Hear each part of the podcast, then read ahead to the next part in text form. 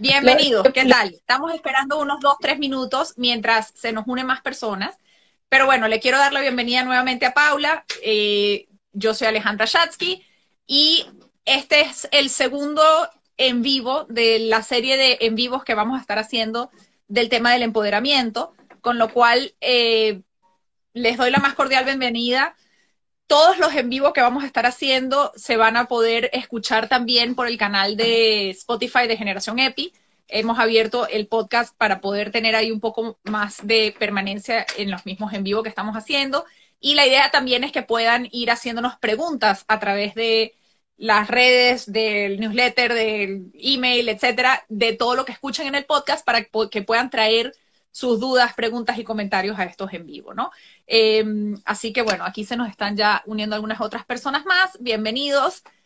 Y eh, el tema de hoy es el tema de los diferentes tipos de liderazgo que existen dentro de las empresas, escuelas e incluso familias, o sea, dentro de todo tipo de organizaciones y cómo ese tipo de diferentes liderazgos afecta o ayuda al empoderamiento de, las personas.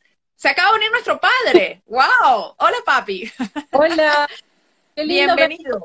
A través de las pantallas unimos gente que está, eh, bueno, en Estados Unidos, en Venezuela, en Argentina, y, todos acá reunidos para poder hablar eh, de estos temas tan importantes, ¿no? En este momento. Em, donde, bueno, si alguno vio algo de lo que anunciaba en, mi canal, en mi perfil personal, eh, mucho tiene que ver con, el tema del liderazgo, de las culturas organizacionales, eh, del resultado que cada empresa, organización, familia o grupo de personas quieren lograr, ¿no? Así, que ver eh, cómo todo esto está relacionado en cualquier ambiente donde haya seres humanos. Correcto. Así que bueno, hay una persona que nos había estado siguiendo cuando hicimos las pruebas técnicas, que veo que no está conectada y que tenía muchas ganas de estar. Así que voy a esperar unos dos minutitos más para ver si se nos logra unir, porque con la salida y entrada del en vivo eh, hubo algunas personas que nos acompañaban y que vamos a esperar a que vuelvan a ingresar. Así que bueno, Paula, ¿cómo estás?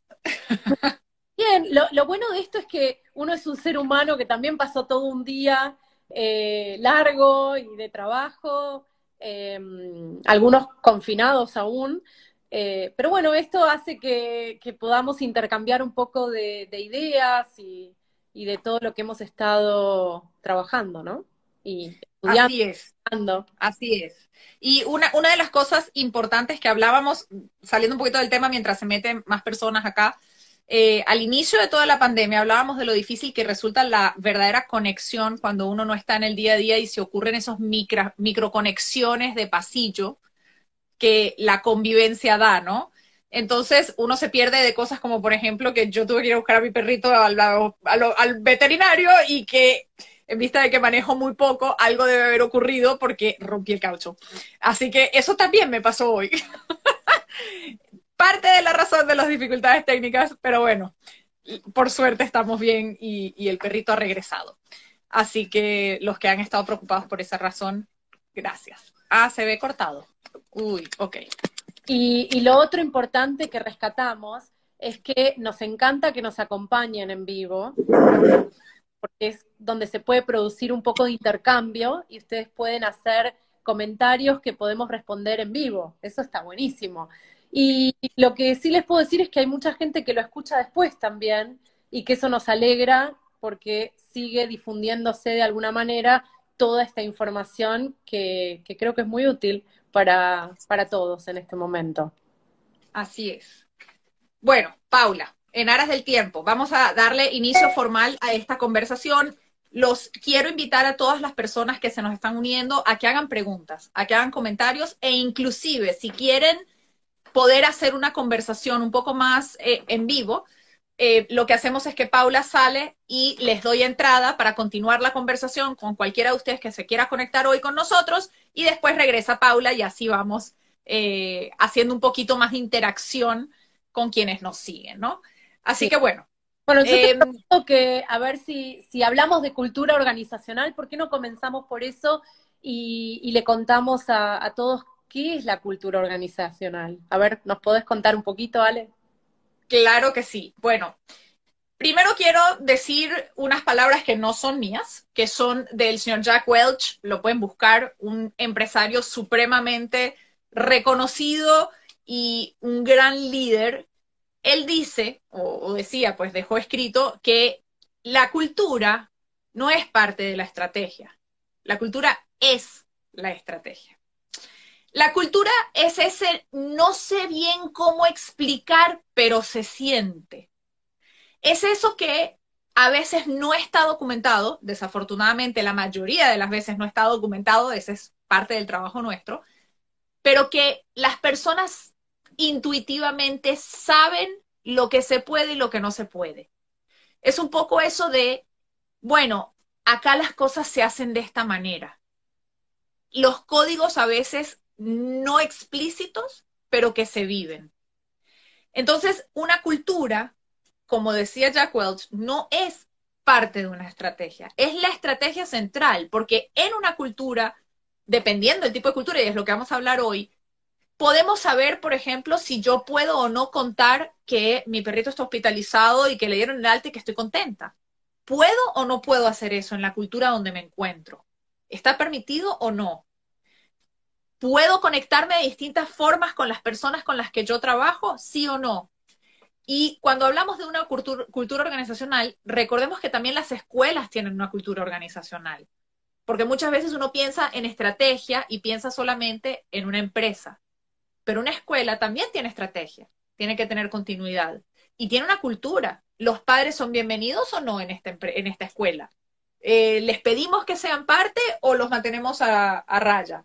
En esta escuela los estudiantes se les promueve que hagan voluntariado y activación política o no. O sea, es parte de una cultura. Y todos hemos sido, de alguna u otra manera, promotores de la cultura en la que estamos, bien sea activamente porque lo decidimos o inactivamente porque no hacemos nada más que aceptar lo que nos rodea y comportarnos como tal. Entonces, no es una definición exacta qué es la cultura organizacional, pero sí lo bueno es que se puede documentar cuando uno lo, busca activamente y se puede intervenir cuando uno sabe a dónde quiere llegar. O sea, y cuando uno sabe qué observar. No sé si queda claro un poco qué es la cultura organizacional, es cómo nos llevamos los unos con los otros. Ah, perdón, quiero agregar algo más. ¿Qué es la cultura organizacional? Es, es las palabras que usamos, cómo nos comunicamos, qué lenguaje utilizamos, qué tipo de comentarios tenemos.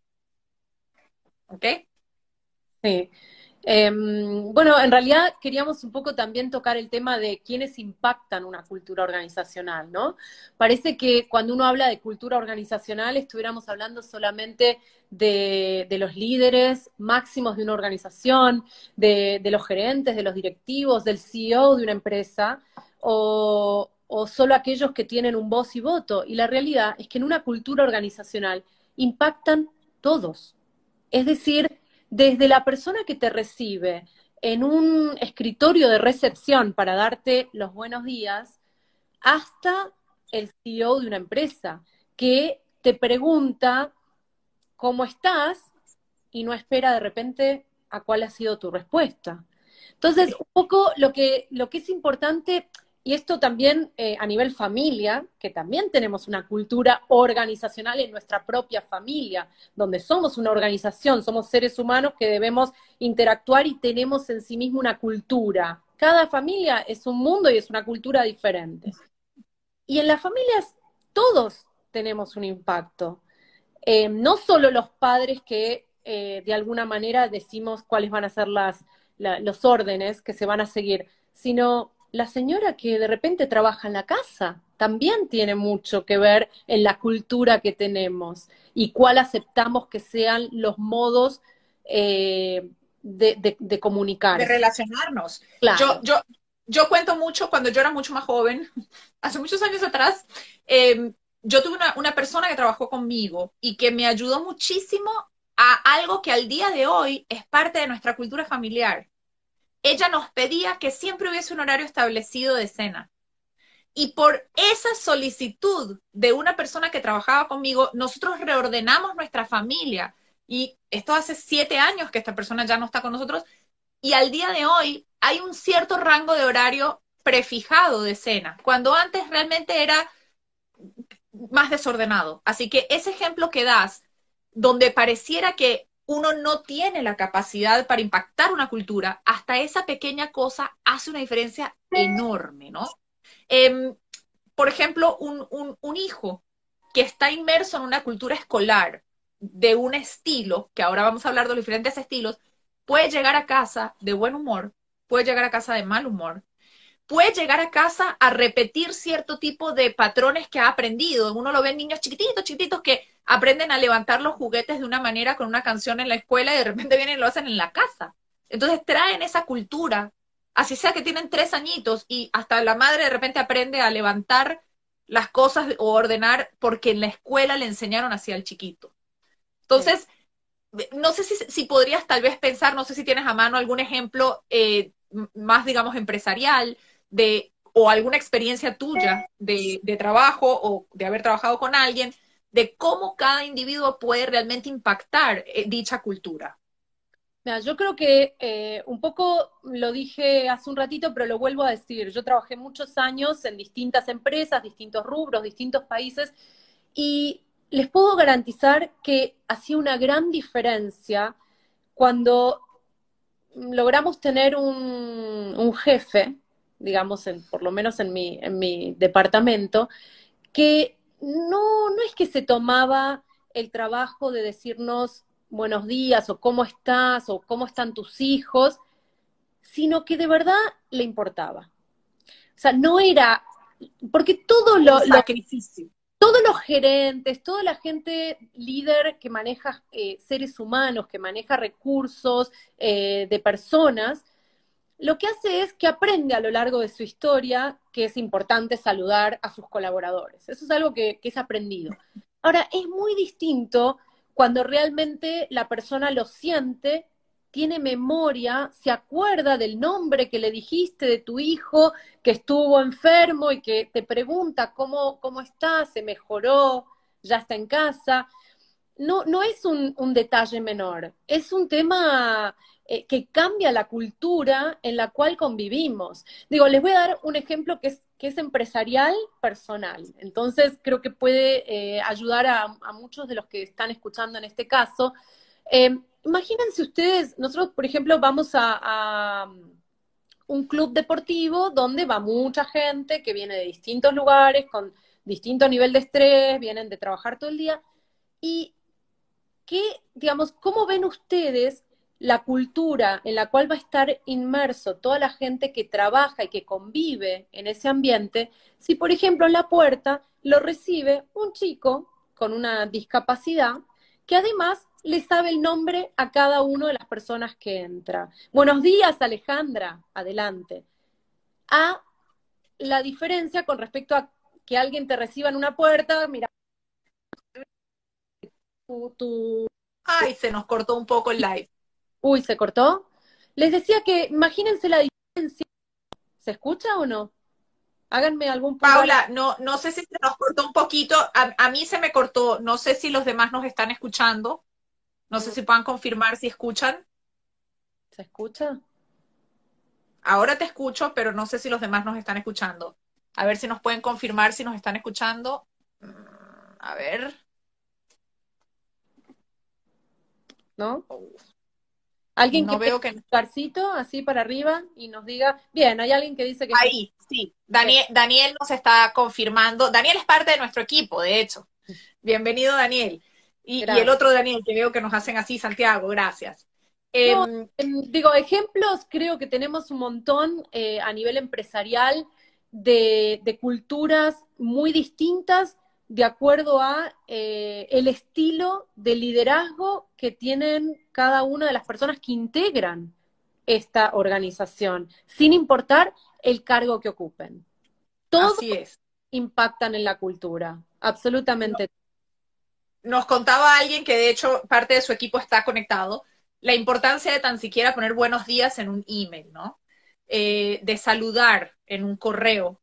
Antes de tirarte la solicitud a la mañana, que por lo menos, buenos días, espero todo esté bien, pero no que sea algo necesariamente porque me toca y lo tengo que hacer, sino tengo el privilegio, elijo vivir el privilegio de ser quien da los buenos días, de ser quien pone esa, ese, de, ser ese termostato quien pone la temperatura dentro de un ambiente para que se viva con muchísima más armonía, ¿no?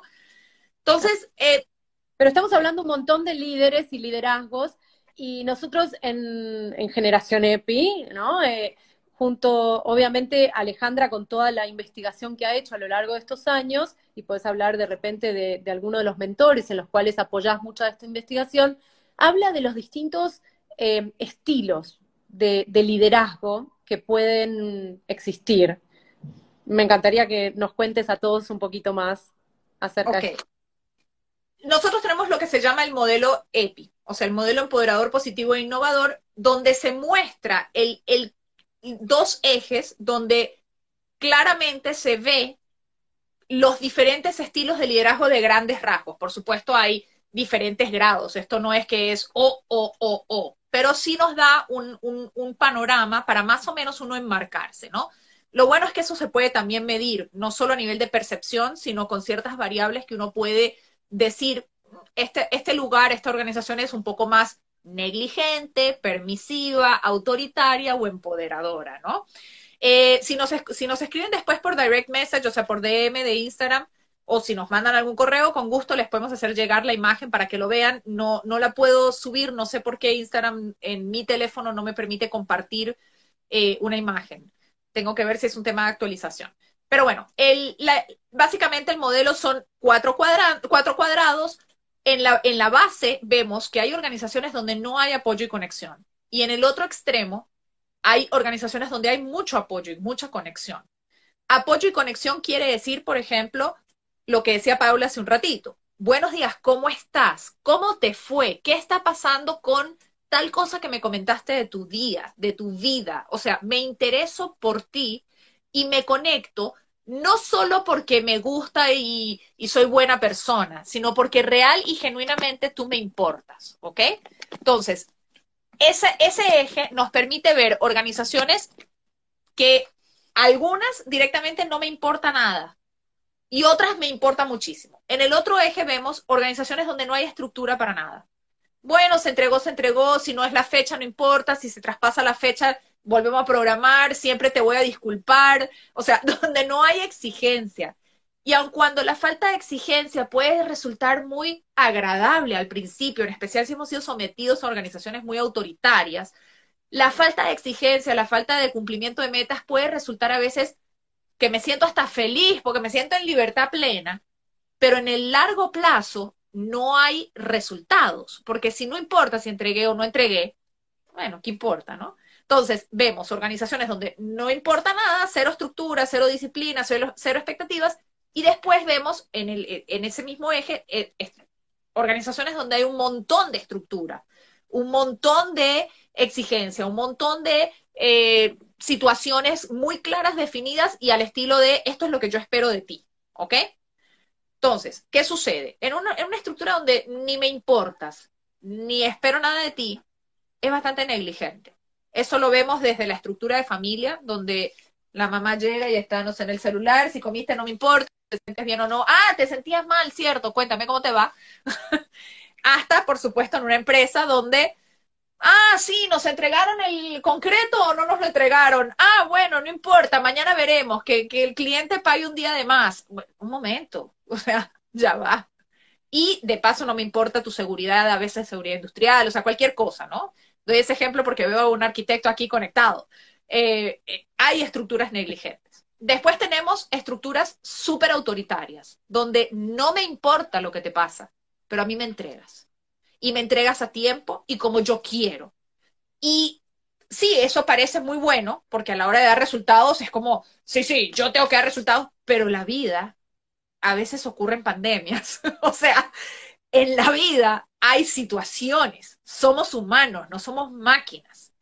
Y hasta las máquinas tienen situaciones, hasta las máquinas necesitan hacer actualizaciones, hasta las máquinas fallan como me está fallando Instagram hoy. Entonces, no puedo ir por la vida solamente exigiendo sin conectarme. Ahora, ahora vemos mucho, por ejemplo, que por fin las empresas se están dando cuenta que nosotros nos tenemos que conectar tanto con nuestros empleados que a veces tenemos que despedir clientes.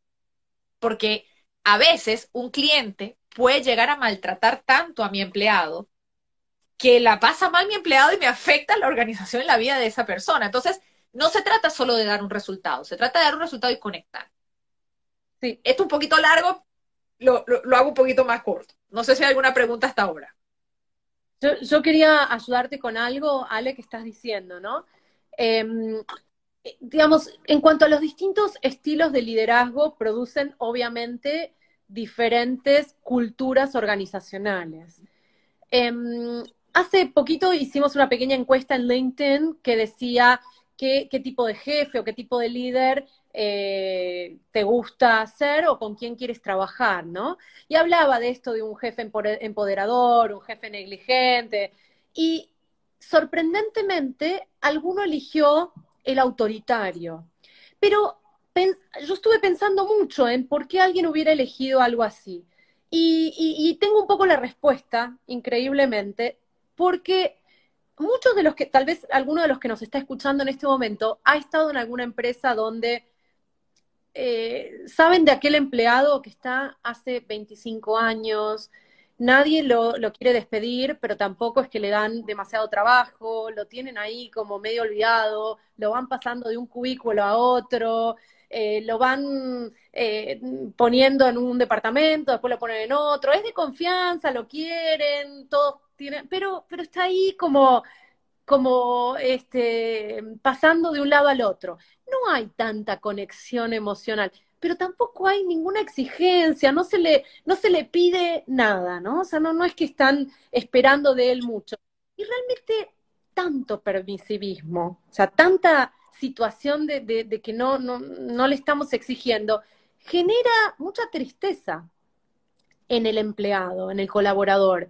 Em, y, y, yo creo que todos pueden imaginarse esa persona. Y esa persona que yo por lo menos la conocí, no voy a decir, pero con nombre y apellido en la última empresa donde yo trabajé, me dijo una vez, yo preferiría que me pongan un castigo por no cumplir con, el deadline de la auditoría que tengo que hacer, pero que alguien sepa que existo, que estoy acá.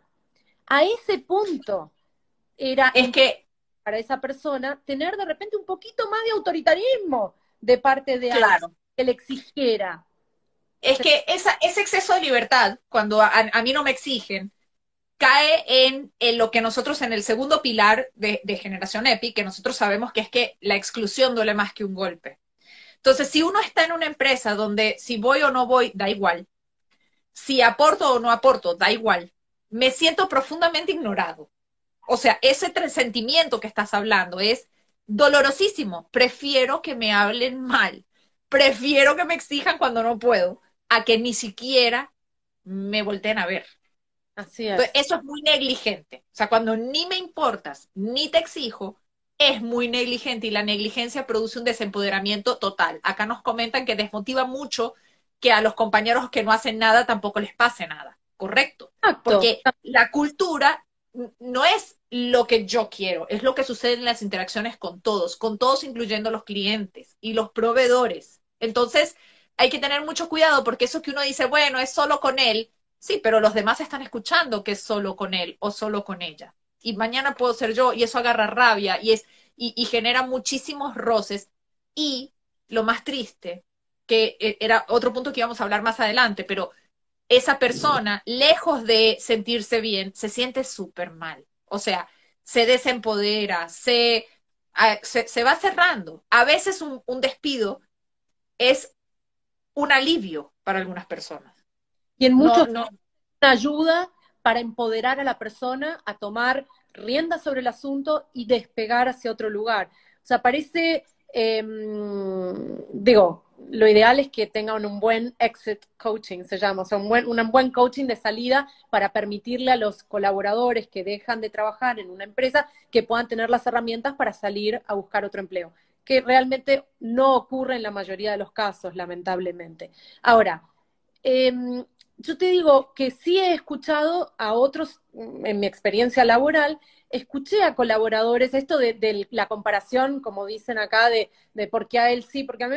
Y pasa lo mismo eh, en una casa, cuando a él sí, a mí no. Y, un poco hay que tener una cultura explicada de, con reglas claras que puedan eh, saber cuáles son las exigencias que se, se pretende que cada uno de los miembros de esa organización cumpla y a su vez darles el apoyo que se requiere para lograrlo, porque tampoco está en el tema de exigirles terriblemente y que el empleado o el colaborador o la persona se sienta que no va a cumplir con eso y no tener el apoyo de parte de, la cultura para que pueda pedir ayuda o pueda pedir permisos, o sea, también poder comunicar. Bueno, hablábamos un poco del, del, estilo autoritario, que es ese donde te exijo y no, no te doy apoyo, el negligente, donde ni me importas ni tampoco te exijo, y después existe el permisivismo, ¿no? Que es donde me conecto muchísimo contigo, pero no tengo ningún tipo de, exigencia. Entonces, sí, sí, todo te lo disculpo, ay, sí, pobrecito, ay, no pasa nada, otro día, y te ta, ta, ta, y eso genera un desorden completo en una organización e inclusive lleva a la ruina a cualquier tipo de organización. Porque si hoy estás cansado y no hace falta que te cepilles los dientes porque pobrecito, estás cansado hoy y mañana pasa lo mismo y tras pasar lo mismo vas a tener tremenda caries, ¿no? Entonces, si podemos imaginarnos eso con el simple cepillado, eh, imaginemos lo que ocurre en una empresa, en una escuela o en donde sea, donde todo el tiempo estoy pobrecito el otro y victimizando al otro en lugar de traerlo para arriba. Entonces, ¿qué pasa? La mayoría de las organizaciones se transcurren como una especie de péndulo entre el autoritarismo y el, permisivismo. No, no, no, se me fue demasiado permisiva la vida, me vuelvo autoritario. Ahora todo tiene que ser como, como yo quiero. No, no, me di cuenta que las cosas no pueden ser así, entonces me vuelvo permisivo. Y resulta que existe otra solución que es ser empoderador, que es me conecto contigo, entiendo que, volviendo al ejemplo tontito de la caries, hoy estás cansado y puedo al mismo tiempo decirte, la expectativa es que te cepilles los dientes, entonces me tomo el tiempo de explicarte la razón de explicarte la importancia de lo que yo te estoy pidiendo para que tú internalices esa necesidad y entonces salga de adentro tuyo el decir, hago este esfuerzo. Entonces uno puede perfectamente decir, creo en ti, creo en tu potencial, veo que puedes, te quiero dar el apoyo necesario para que logres la expectativa que tengo de ti. Volviendo al sencillísimo ejemplo, es como decirle a un niño chiquito, entiendo que hoy estás cansado, te acompaño y te cepillo yo. Supongamos. O sea, vamos a un, a un, a un intermedio más en tu campo de, de, juego que en el mío, en el cual yo te estoy entendiendo, tengo empatía, te estoy ofreciendo apoyo, te estoy preguntando tal vez qué necesitas para lograrlo, pero no te estoy dejando que te, que, te salgas sin ningún tipo de, eh, de, logro o de resultado.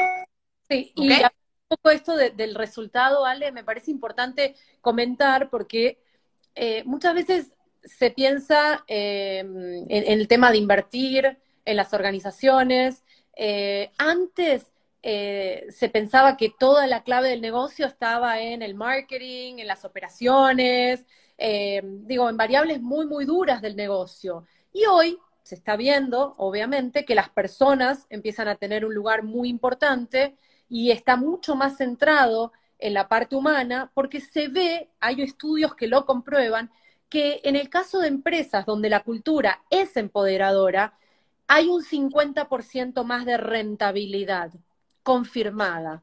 Y no solo eso, en aquellas culturas empoderadoras también se ve un 65% menos de rotación de los colaboradores. Es decir, es tan valorado este tipo de ambiente positivo de trabajo que los colaboradores no tienen interés en irse, que a su vez rinden mucho mejor, no están enojados, no buscan perder el tiempo, no buscan irse antes, no buscan zafar, como se podría decir, sino que hay mucho más compromiso. Y yo de verdad creo que esto es muy importante porque a veces se pensaba que solamente otros factores eh, influían en los, en los aspectos del negocio a nivel económico. Pero si ustedes pueden demostrar en cada una de las organizaciones donde están estos resultados que yo les digo, donde está comprobado que hay mayor rentabilidad y menor rotación, es mucho más fácil em, imponer una cultura empoderadora. es mucho más fácil. E, e, es una imposición más agradable que la, que la imposición autoritaria, ¿no? Em, quiero, quiero rescatar un temita porque nos, llegan muchas personas que nos dicen, yo no puedo hacer nada, yo estoy atado de manos. Eso no está en mis manos ese cambio. Eh, no soy yo, es el jefe, es el dueño de la compañía, es el director de recursos humanos. O sea, e, es responsabilidad de otro el cambiar este ambiente. Y eso un poco viene de, eh, como dije, ¿no? El mundo a veces se mueve entre dos extremos y a veces hay que llegar a un punto medio. Durante muchísimos años en la historia de la humanidad, el extremo de el empresario opresor existió. Y entonces ya ahora se acabó eso de que el trabajo es para siempre y que yo me puedo retirar y que puedo estar toda la vida en una empresa. Entonces se fue el péndulo para el otro lado, que es yo tengo que estar todo el día buscando una mejor opción salarial, una mejor opción de trabajo, tengo que emprender, tengo que hacer todo solo, tengo que salir adelante y tampoco, porque como no hay lealtad del, del empresario, supuestamente, entonces tampoco voy a generar lealtad de parte del empleado. O sea, se llevó el péndulo hacia el otro lado y llegó la hora de poner el péndulo en el medio, que es decirle al lado, digamos, directivo, ustedes les conviene, no solo por negocio, sino porque en su vida diaria van a estar mucho mejor, les conviene proveer una cultura empoderadora y al otro lado decirle, también está en tus manos la construcción de esta cultura. No eres víctima de la cultura en la que te encuentras, eres co-creador de esa cultura. Entonces quería hablar un poco contigo, Paula, hoy acerca de qué es un líder EPI, cómo se forma un líder EPI y por qué hemos traído esta formación de líder EPI que tanto la, la puede hacer un individuo para aprender cómo impactar su entorno, como la puede también adquirir un director de recursos humanos, un dueño de una empresa, para todo su personal, porque viene desde el otro lado de la moneda, ¿no? Entonces, ¿qué hace un líder EPI? Ok, básicamente un líder EPI tiene que tener una mentalidad em, que requiere un cambio cultural, eh, definitivamente. O sea, requiere eh, entender a las personas, requiere em, saber que todos merecemos un buen trato, eh, requiere esto de saber que la exclusión duele más que un golpe. Y, esto del cambio de mentalidad que les digo es realmente importante, porque nos han taladrado en la cabeza, pero taladrado desde, desde siempre, hasta el hecho de que cuando entramos, eh, el, cliente siempre tiene la razón, a costa de cualquier cosa.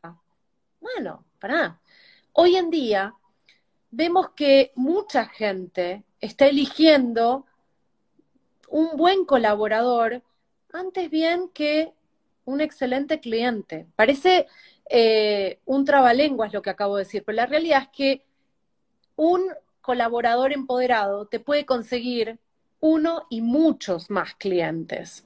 Entonces, si vos te enfocás únicamente en cuidar a ese cliente a costa de cualquier cosa, estás poniendo en riesgo la cultura de tu empresa, la cultura de tu organización y a tu misma persona, o sea, la, parte ética profesional. Realmente el cliente no siempre tiene la razón en todo.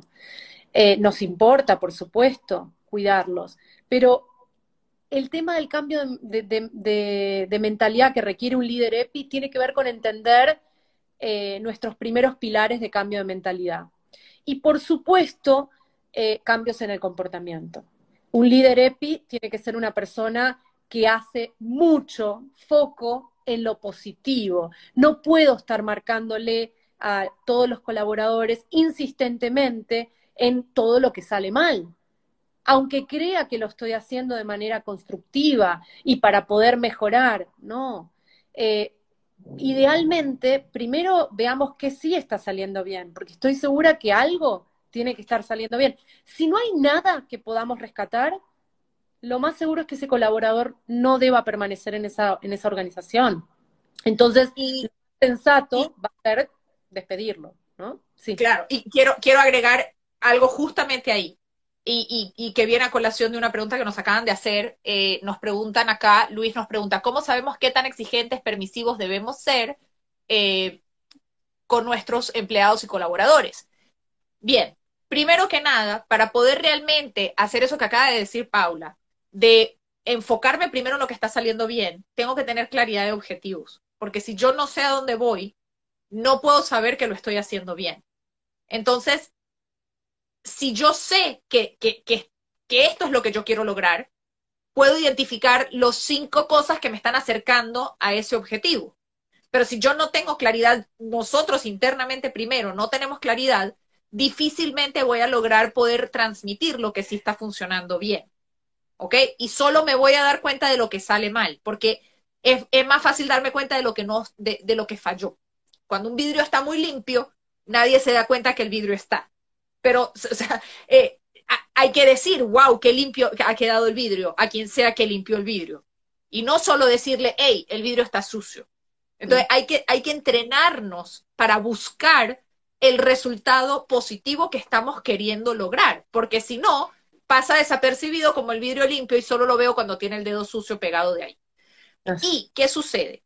Para, para poder contestar la pregunta, ¿cuánto tengo yo que exigir no tiene que ver con cuánto, tiene que ver con el cómo.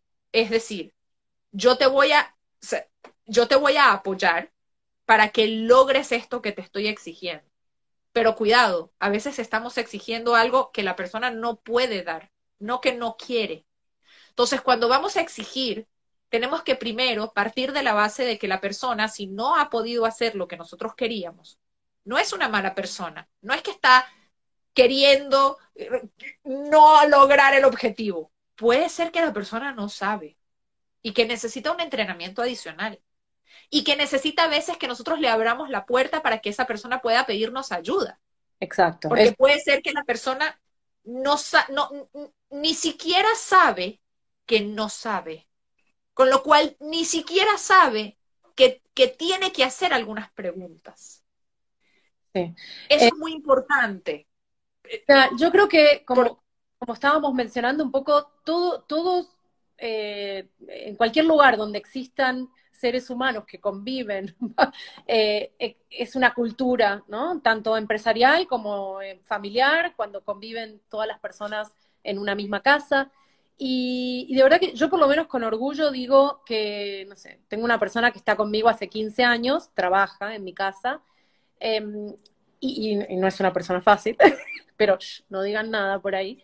Eh, lo que quiero decir con esto es, aprendí a ser una líder empoderadora, positiva, innovadora. Lo aprendí, lo aprendí con mucho esfuerzo, con mucho trabajo, con las herramientas correctas. Eh, no fue todo tan intuitivo. Aprendí a, a, cuidar al otro, aprendí a empoderar al otro, aprendí a, mm, a rescatar los puntos positivos para poder después, si me permitís, Luis, dar el feedback que se requiere para que el otro también pueda eh, ser mejor en, en aquellos eh, lugares donde hay oportunidades de mejora. O sea, el tema del permisivismo o el autoritarismo tiene mucho que ver con conocer a las personas, con interesarte por el otro y con saber que eh, las personas son antes que nada seres humanos. ¿Se escucha o no? Ah, ah se está cortando. Ah, yo me, me, parecía que se escuchaba bien. El tema de los seres humanos es que, como tal, todos tenemos emociones, todos tenemos eh, mejores y peores días, y eso, si nosotros tratamos de taparlo por completo, no va a dar buenos resultados. Hay que poder aceptarlo, hay que poder abrazar todo esto para permitirle a aquel colaborador que de repente está teniendo un mal día que tenga el permiso de retirarse y no trabajar. Así.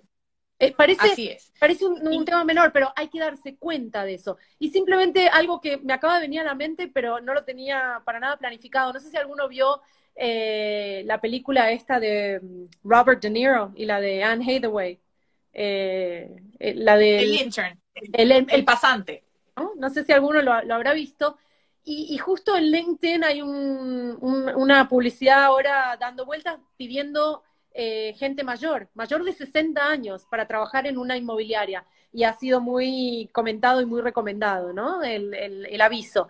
Y me acuerdo cómo él, Robert De Niro, fue capaz de reconocer los puntos buenos de cada una de las personas que estaban a su alrededor para ayudarlos a ellos, para ayudarse a él también. O sea que Así es. el último punto que quería decirles que hay que aprender a ser un aliado que em, empoderador, o sea, que puede ayudar a otros, porque eso, si yo estoy ayudando a otros, también me voy a ayudar a mí, eso me empodera, en definitiva. No sé si fue muy claro el ejemplo, pero creo que, está bueno era recurrir un poco a, esa película que nos enseña todo eso. Sí. A mí me gusta mucho una, eh, el otro día parte del equipo que es un proveedor para nosotros, pero es para nosotros, es parte del equipo, me preguntó cuál era mi libro favorito.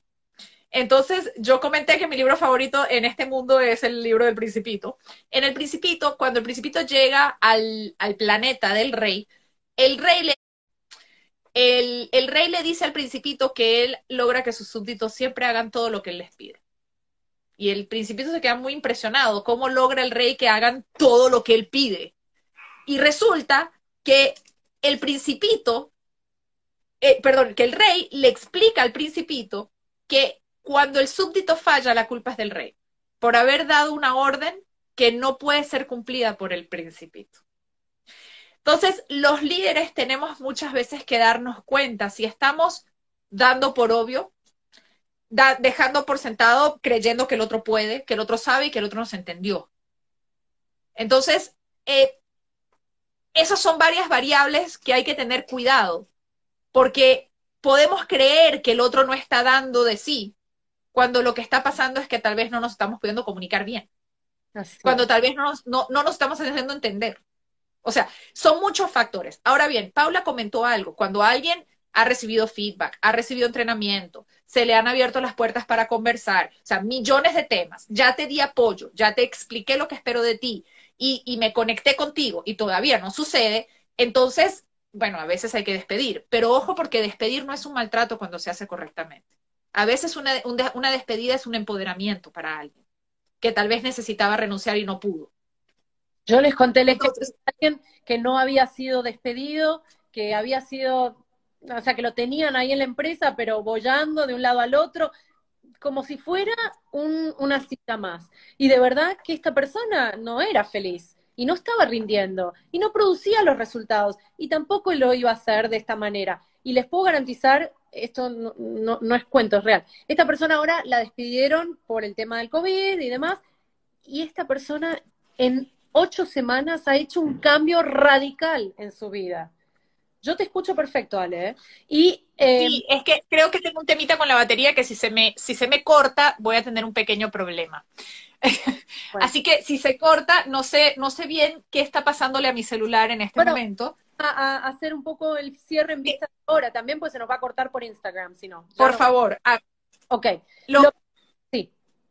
Lo que quiero es que invitemos a los, a los que nos escuchan hoy a que nos escriban por privado, porque les queremos extender a todo el que nos escriba por privado un regalo muy especial. Van a tener un descuento sustancial en la formación de Líder EPI que tenemos ahora al aire y además van a tener media hora con nuestra coach Paula, que ha decidido que ella quiere realmente empoderar a todos los que están aquí y, queremos que puedan hacer uso y aprovechen y no se autoexcluyan de esta oportunidad que tenemos para ustedes. Así es. Bueno, espero que puedan aprovecharla. Lo importante es que nos escriban. Eh, nosotros tenemos muchos canales, muchas redes y mucho material absolutamente gratuito también para que puedan eh, conocer cuál es la filosofía con la cual trabaja Generación EPI. Los invito a que nos sigan en Instagram, en Facebook, en YouTube, por supuesto, y se suscriban a nuestro newsletter semanal, que, en el cual mandamos... Y en Spotify. ¡Ah! Tenemos Spotify. Abrimos nuestro canal de Spotify y, bueno, pueden escuchar ahí eh, todos este, estos contenidos. Si les resultó útil, simplemente para poder hacer un chequeo ahí alguien que nos ponga, aunque sea un, thumbs up, si les pareció interesante, si les resultó, que aunque sea se lleven algo del día de hoy, una cosa. Si, si logran de todo este esta charla sacar una cosa para llevarse, creo que yo por lo menos me voy a ir a dormir muy, muy contenta. ¿Alguien que ponga, aunque sea un, un dedito para arriba, algo? Bueno, qué bueno, qué bueno. Ahí nos alegra. Em, entonces, qué bueno, qué bueno Alejo, ¿cómo estás? entonces, quedó claro que tenemos una formación que está al aire en este momento, es 100% online. Em, son módulos autoadministrables, ustedes lo pueden hacer en el horario que quieran, pero de verdad hay contenido muy valioso para poder llevarse todas estas herramientas que pueden aplicar a su vida personal y profesional, porque como les dijimos, esto tiene que ver con la cultura empresarial, pero también con una cultura eh, organizacional, familiar, que, en la cual pueden aplicar absolutamente todas estas herramientas que se pueden llevar para poder hacer mucho más rentable su vida y lograr muchísimo más en cualquier tema que se propongan. Antes, de cerrar, quiero, quiero realmente decirles que estamos en una campaña para invitar a que las personas no sean impulsivas en renunciar a sus trabajos o decir que, bueno, yo voy y no hago nada, pero hago lo que me pidan. Realmente, el emprendedurismo, el emprendimiento son espectaculares. A mí no me lo tienen que vender, soy emprendedora. Eh, dicen por ahí que soy eh, serial entrepreneur, pero no es obligado.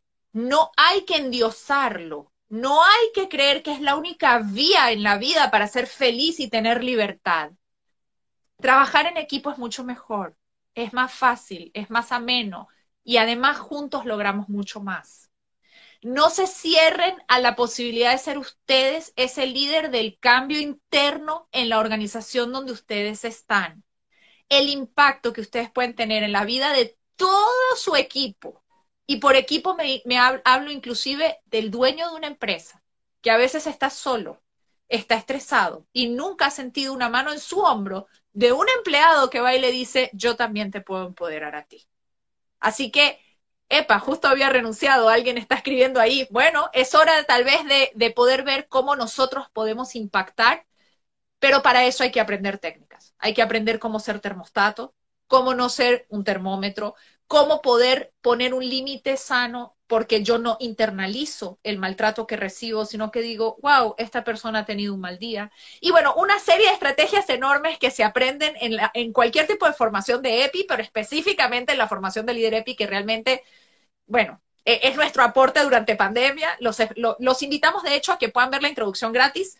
Eh, si se meten en nuestra página web, pueden ingresar Em, va a haber un link a la Academia EPI, ahí pueden estar las tres, las tres formaciones, pueden solicitar que les mandemos la introducción gratis, o sea, escríbanos, solicítenos apoyo, estamos acá para ustedes y no se autoexcluyan, utilicen la llamada con Paula, que les va a gustar muchísimo y van a salir empoderados.